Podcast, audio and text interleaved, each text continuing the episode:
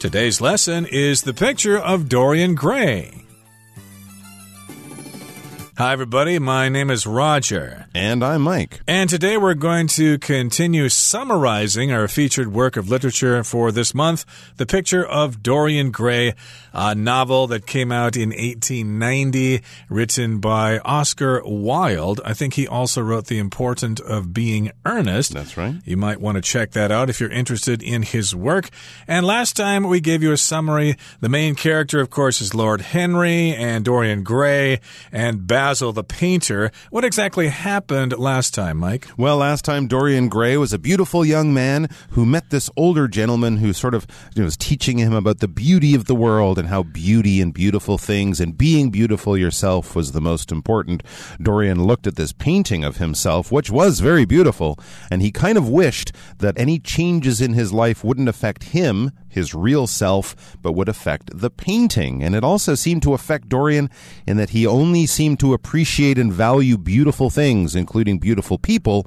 And when they disappointed him by not being as beautiful or as attractive as he wanted, he started to behave badly towards them. And his cruelty then was shown in the painting. And uh, later on in the story, uh, yesterday, we found that this cruelty was focused on a young actress named Sybil Vane, who Dorian Gray was kind of in love love with at first, but then she disappointed him. She certainly did, and uh, he disappointed her, so she did herself in. She committed suicide, so basically that uh, had a sad ending there, at least uh, the end of our program last time had a sad ending. But the story must go on. So let's find out what happens next in our story. How does Dorian conduct himself for the rest of his life? Let's find out. Let's listen to the first part of our lesson right now. Over the years, Dorian sank deeper into a life of sensual pleasure while retaining his youthful beauty. He'd occasionally look at the portrait, which had become increasingly old and ugly. But instead of feeling sad or afraid, Dorian was fascinated by the painting's changes.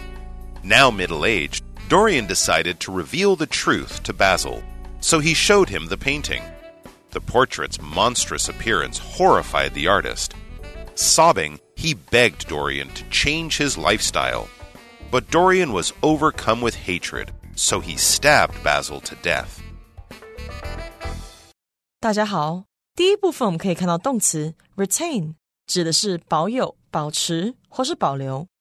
例如，greenhouses can retain heat, so people grow quality vegetables in them。温室可以保留热度，所以人们会在里面种出优质蔬菜。或者 the chef found a way for his dishes to retain their taste while being made with vegan ingredients.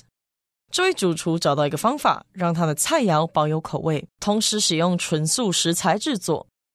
接着我们看到单字 youthful，这个字是形容词，它的意思是青春的或是朝气蓬勃的。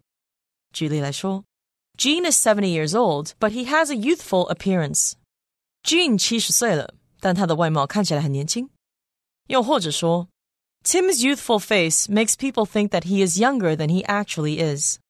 Tim 年轻的脸庞使人认为他比实际上还年轻。另外，这个字去掉字尾 ful 就变成名词 youth，它指的是青年时期或是年轻人。我们可以说，The writer wrote a book about her youth。那位作家写了一本有关他自己年少时期的书。也可以说 Today's youths are working toward a better future. 现在的年轻人正为了更美好的未来而努力。再来，我们看到单字 hatred，这个字是名词，指的是仇恨或是憎恶。例如，While there are many things I don't like, I don't have a hatred for anything。虽然我有很多不喜欢的东西，但我没有对任何事物怀有憎恨。或是，Ellen has a hatred of spiders。 and she leaves the room every time she sees one. Ellen 憎恨蜘蛛，她每次看到蜘蛛就离开房间。接着我们看到动词 stab 这个字的意思是捅或是刺。我们可以说，Danny stabbed his attacker in the leg, giving himself time to escape. Danny 刺了攻击者的腿，让自己有时间脱逃。或者我们可以说，While Philip was thinking, he stabbed a piece of steak with his fork and ate it. 当 Philip 思考时，他用叉子戳起一块牛排吃掉。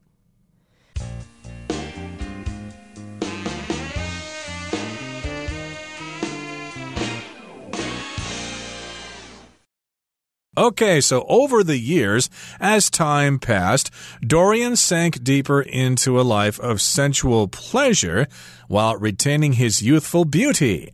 So he made that wish so that he could retain his beauty forever and that the aging and ugliness would appear in the painting. Dorian could stay nice and young and full of life. So, of course, if that happens to you, if you're going to live forever, why bother suffering? Enjoy your life. So he pursued a life of sensual pleasure which means he probably appreciated all sorts of things traveling, art, music, gemstones, etc., etc. But again, he retained his youthful beauty. So if you retain something, you keep it, you don't let it go, you don't give it away. Hmm. Very, very interesting. It seems he's kind of wasting his life in a way by only chasing after and seeking out pleasures and things like that. And he'd occasionally look at the portrait, which had become increasingly old and ugly. You can feel that this portrait is sort of sitting on his shoulder, reminding himself of kind of the waste that his life has become. But of course, since this is an uncomfortable uh, realization for him, he only looks at the portrait once in a while or occasionally occasionally. He probably has it in a room with the door closed, and he only goes in there when he's feeling especially brave or strong, because otherwise it makes him feel bad about himself. So the painting is starting to look old and ugly, but Dorian, remember, is still young and beautiful. But instead of feeling sad or afraid, Dorian was fascinated by the painting's changes. He doesn't seem to be taking the changes in this painting as a warning that his life is kind of going off track and he needs to change his ways. And he is aging aging. He is actually aging in real life. It says, now middle aged, Dorian decided to reveal the truth to Basil, so he showed him the painting. When Basil, the original artist, painted this painting, it showed Dorian as young and beautiful. Well, the painting has changed, and the artist Basil is going to be shocked at what he sees. Take a look. Look what's happening to this painting. Well, the portrait's monstrous appearance horrified the artist. So when Basil saw the painting, he saw a monstrous appearance. So, monstrous means having to do with monsters. It's ugly, it's disgusting, it's awful. So, he was quite shocked when he saw this portrait or this painting and he just thought, wow, what happened to that painting? That's not the painting I painted before. It's horrible. It's hideous. It's monstrous. It's awful. So if you're horrified, that means you're really, really scared because of something. Absolutely. Sort of like disgusted, that word we saw in yesterday's article. So he sees what's going. The artist seems to understand what's happening here. Sobbing. That's the artist is sobbing. He begged Dorian to change his lifestyle. He sees that Dorian is going down the wrong path in life. And he's begging him with tears while he's crying. Sobbing is crying with a lot of emotion, not sort of quiet crying, but loud crying. So he's like, please, Dorian, you gotta change your ways, change your lifestyle. In other words, the way you live. That's your lifestyle. You might have a very busy lifestyle where you're always out and doing things with your friends. But as you get older, maybe you retire, you'll have a more relaxed lifestyle. You get to sleep in, you only work a little little bit. So basically, the way you live your life with all the different changes or all the different habits you might have with your daily schedule. That's your lifestyle. But Dorian was not prepared to hear this message. He probably knew deep down that he was changing in terrible ways, but when confronted with the reality, he would get angry about it. So he got very angry. It said, But Dorian was overcome with hatred, so he stabbed Basil to death. Oh, now it's the second death he is responsible for, and this, of course, in a very direct way. He couldn't control himself. He was overcome with hatred. When you're overcome with something, it's generally used to talk about an emotion, although I guess you could describe someone being overcome by a disease or an illness. But here, of course, it's an emotion. When you're overcome, it takes you over. It's too much. You can't control your feelings. You can't say, I'm going to calm down and I'm not going to get upset. No, you just get upset because the emotional reaction, the emotional response is too strong. You could be overcome by happiness, you know, if you see your friend who you thought had died many years ago, oh, you're still alive. I'm so happy. But in this case, he was not overcome with happiness. He was overcome with anger and hatred. Hatred, of course, is the opposite of love. For some reason, Dorian Gray became enraged with Basil. He was overcome with hatred, I guess, because Basil suggested he change his lifestyle. And of course, Dorian Gray was used to it by that time. How dare you suggest I change my lifestyle? So Dorian stabbed Basil to death. And if you stab someone, you take a sharp object like a knife and you stick it in their body in order to cause harm to them. Oftentimes, you stab someone to kill them. And this is not good, as Mike said. This is the second death to have occurred in this book, and I have a feeling more deaths are to come. Let's move on now to the next part of our lesson. Let's listen. Outside one evening, Dorian was approached by James, who wanted revenge for Sybil's death. But upon seeing Dorian's youthful face, James realized this man could not have been Sybil's fiancé so long ago, so he let Dorian go. Nevertheless, James continued to stalk Dorian. Hiding in the bushes outside Dorian's country house one day, he was accidentally shot to death by a hunter. 第二部分我们看到单字 revenge， 这个字是名词，指的是复仇或是报仇。例如，In this film, the main character seeks revenge on the man who stole his pet。在这部电影中，主角报复偷走他宠物的人。也可以说，After Ronald's brother was murdered, all he could think about was revenge。Ronald 的哥哥遭到谋杀后，他一心一意想的只有复仇。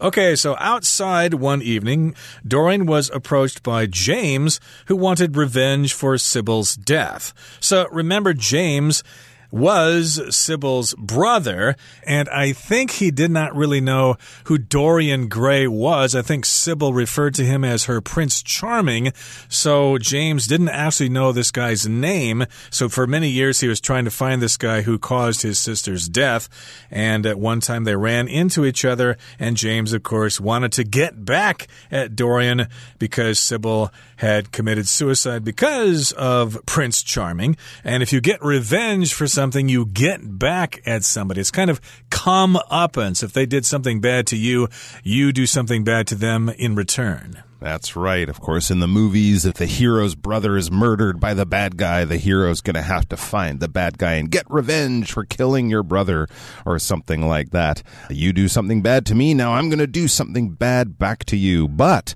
upon seeing Dorian's youthful face, James realized this man could not have been Sybil's fiancé so long ago. So he let Dorian go. Ah, so this little wish that he made that kept him looking young saved Dorian's life in this case. I guess it was maybe 10, 20, many years later after Sybil had died. James had never met him. She described him as being very handsome, but that was 20 years ago, and he's looking at a young man. So how could this young man have been my sister's fiance? He should be 40 or 50 by now, since it was so long ago. A fiance, of course, notice there, it's spelled with one E at the end with that little accent on. That is a man who is planning to marry in the near future. When you get engaged, you will have a fiance and a fiance. The word is pronounced the same, but if it's a woman we're talking about, you would have an extra E on the end. Don't blame me, blame the French. That's their grammar system. Anyway, so a fiance, in either case, it's pronounced the same way. These are people who are engaged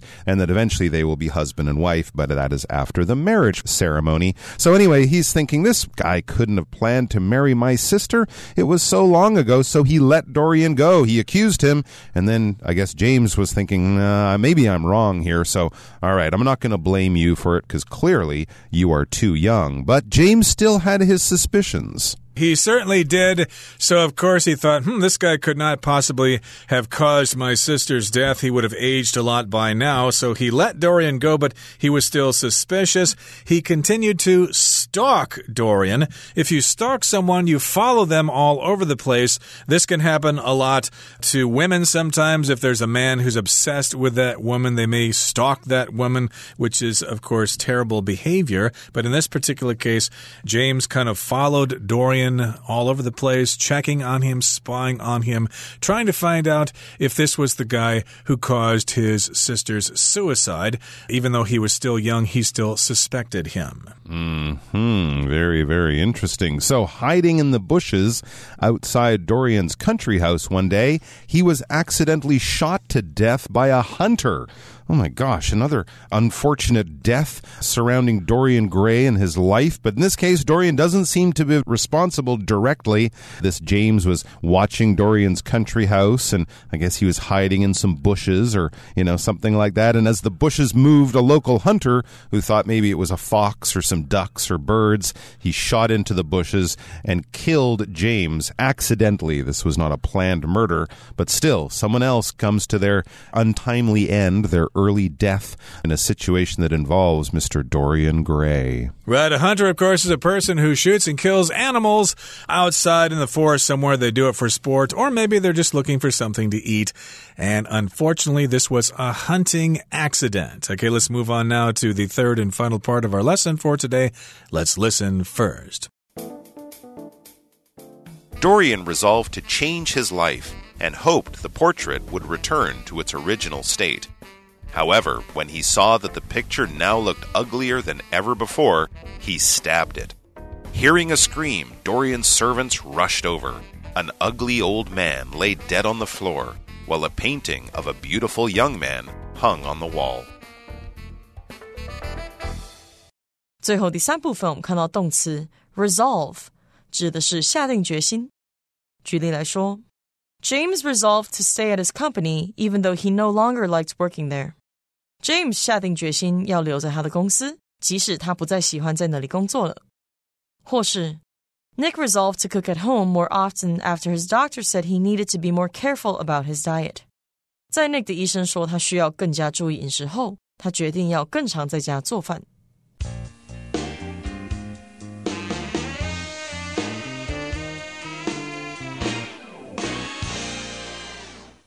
Okay, so remember, James was seeking revenge for his sister's death. He ran into Dorian. He thought that Dorian was the guy who did it, but Dorian looked too young to be the guy who caused his sister's death so many years ago. So he let him go, but he still stalked him.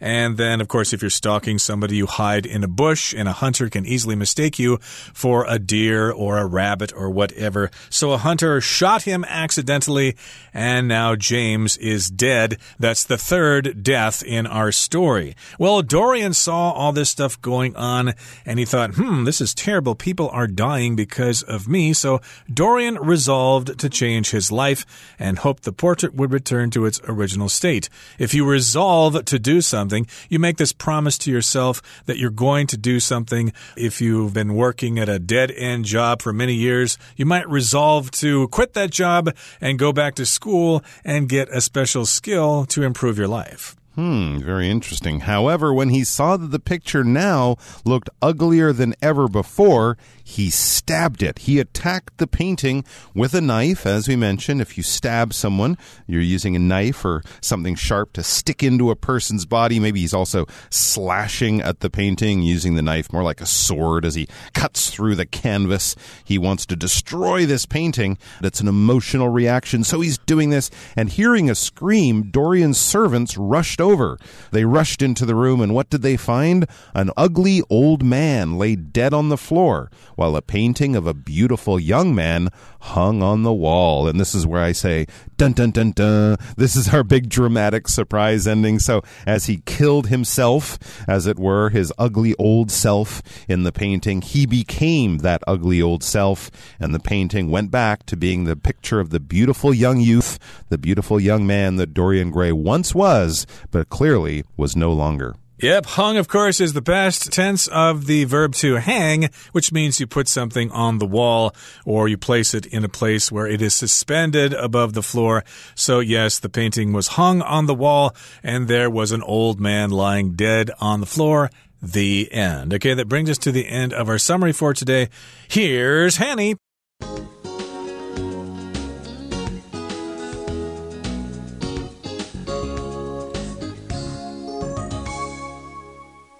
各位同学，大家好，我是 Hanny。我们来看今天的文法重点。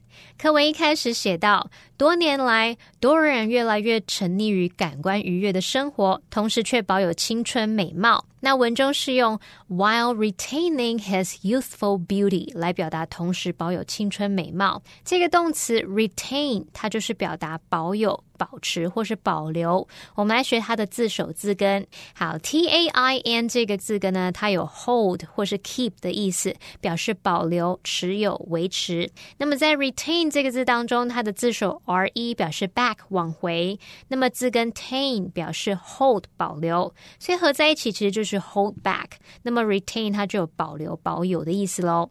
我们顺便补充两个有相同字根的单字，第一个是。pertain，它的字首 p e r 表示透过，字根 tain 就是 hold 持有。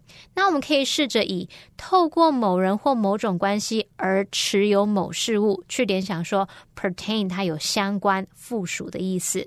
好，第二个补充的是 maintain，它的字首 m a i n。Main 这部分表示手，那么 tame 表示维持。同学们可以试着联想，用手来做维持保养的工作。那么 maintain 当动词，它其实具有保养、维修、维护的意思。它也可以表达说是维持啊、保持那种意思。好，再来，刚刚课文句子里面用到连接词 while，然后在课文第三部分的最后一句，他写到说，一名又丑又老的男人躺在地上气绝身亡。而墙上挂着一幅俊美的年轻男子的画像，这边他则用到 while 来表达而怎么样怎么样。好，那我们就来整理一下 while 当连接介词的不同意思。第一种呢，while 可以用来表达虽然、尽管，意思就跟 though 或是 although 一样，用来引导让步副词子句。例如 ，while the car is old。It's still in good condition。尽管这辆车子旧了，但它的车况还是很好。那注意句子里面，我们只能用一个连接词，这时候就不要再加上连接词 but，它只要用 while 就可以表达虽然怎么样，但怎么样。好，第二个用法，我们可以用 while 去表达而、然而，用来连接两个对比或不同的陈述，意思相当于 whereas。例如，While Ben enjoys sci-fi movies。 His girlfriend prefers rom-coms. Ben 喜欢看科幻电影，而他的女朋友比较喜欢浪漫喜剧片。好，那第三个呢？我们可以用 while 去表达 during the time that 点点点，就是在什么什么期间与什么什么同时，用来引导时间副词子句。像 The phone rang while he was taking a shower. 他洗澡时电话响了。好，那补充一下，while 当这个意思来解释时，如果它连接的两个子句主词一样，我们可以省略 while 后面的主词，再把动词改分词。也就是说，while 引导的那个子句呢，会被简化成 while 加上 v i n g 或是 p p。动词是主动，我们就是用 v i n g；被动就是只保留 p p 喽。举例来说，He likes to sing while taking a shower。他喜欢在洗澡时唱歌。好，那么以上今天重点整理，我们回顾今天单词吧。Retain. The restaurant's low prices drew some customers, but few were retained over the long term. Youthful. Though she's 60 years old, she has the youthful energy of a much younger person. Occasionally. Jim and George still talk occasionally, but they are not as close as they once were. Overcome. The woman was overcome with sadness at her father's funeral. Hatred. The fans of the two teams developed a hatred of each other over years of competition. Stab. The man went to the hospital after being stabbed in the stomach. Revenge. Sheila wanted revenge against Tom because he made fun of her dress. Resolve. Will resolved to start exercising regularly when he noticed he'd gained 20 pounds.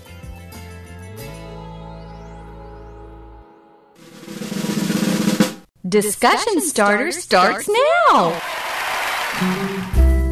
Here's our discussion starter for today. The question is Would you like to stay young forever if you could? Why or why not?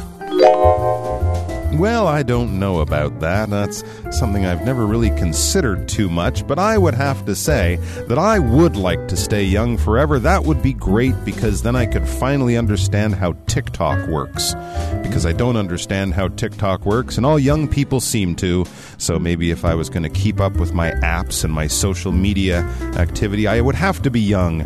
So maybe that's a reason to stay young. I'm not saying it's a good reason, but it's a reason. It's a reason, nevertheless, but for me, I would not want to stay young forever because I think it would lead to many problems, such as losing all your friends, and uh, perhaps you'd get bored eventually after you live for 100, 200, 300 years.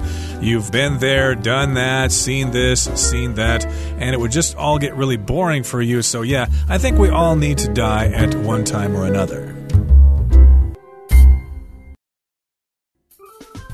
Well, that brings us to the end of another edition of our program, and please make sure you join us again next time. From all of us here, I am Mike. I am Roger. See you next time.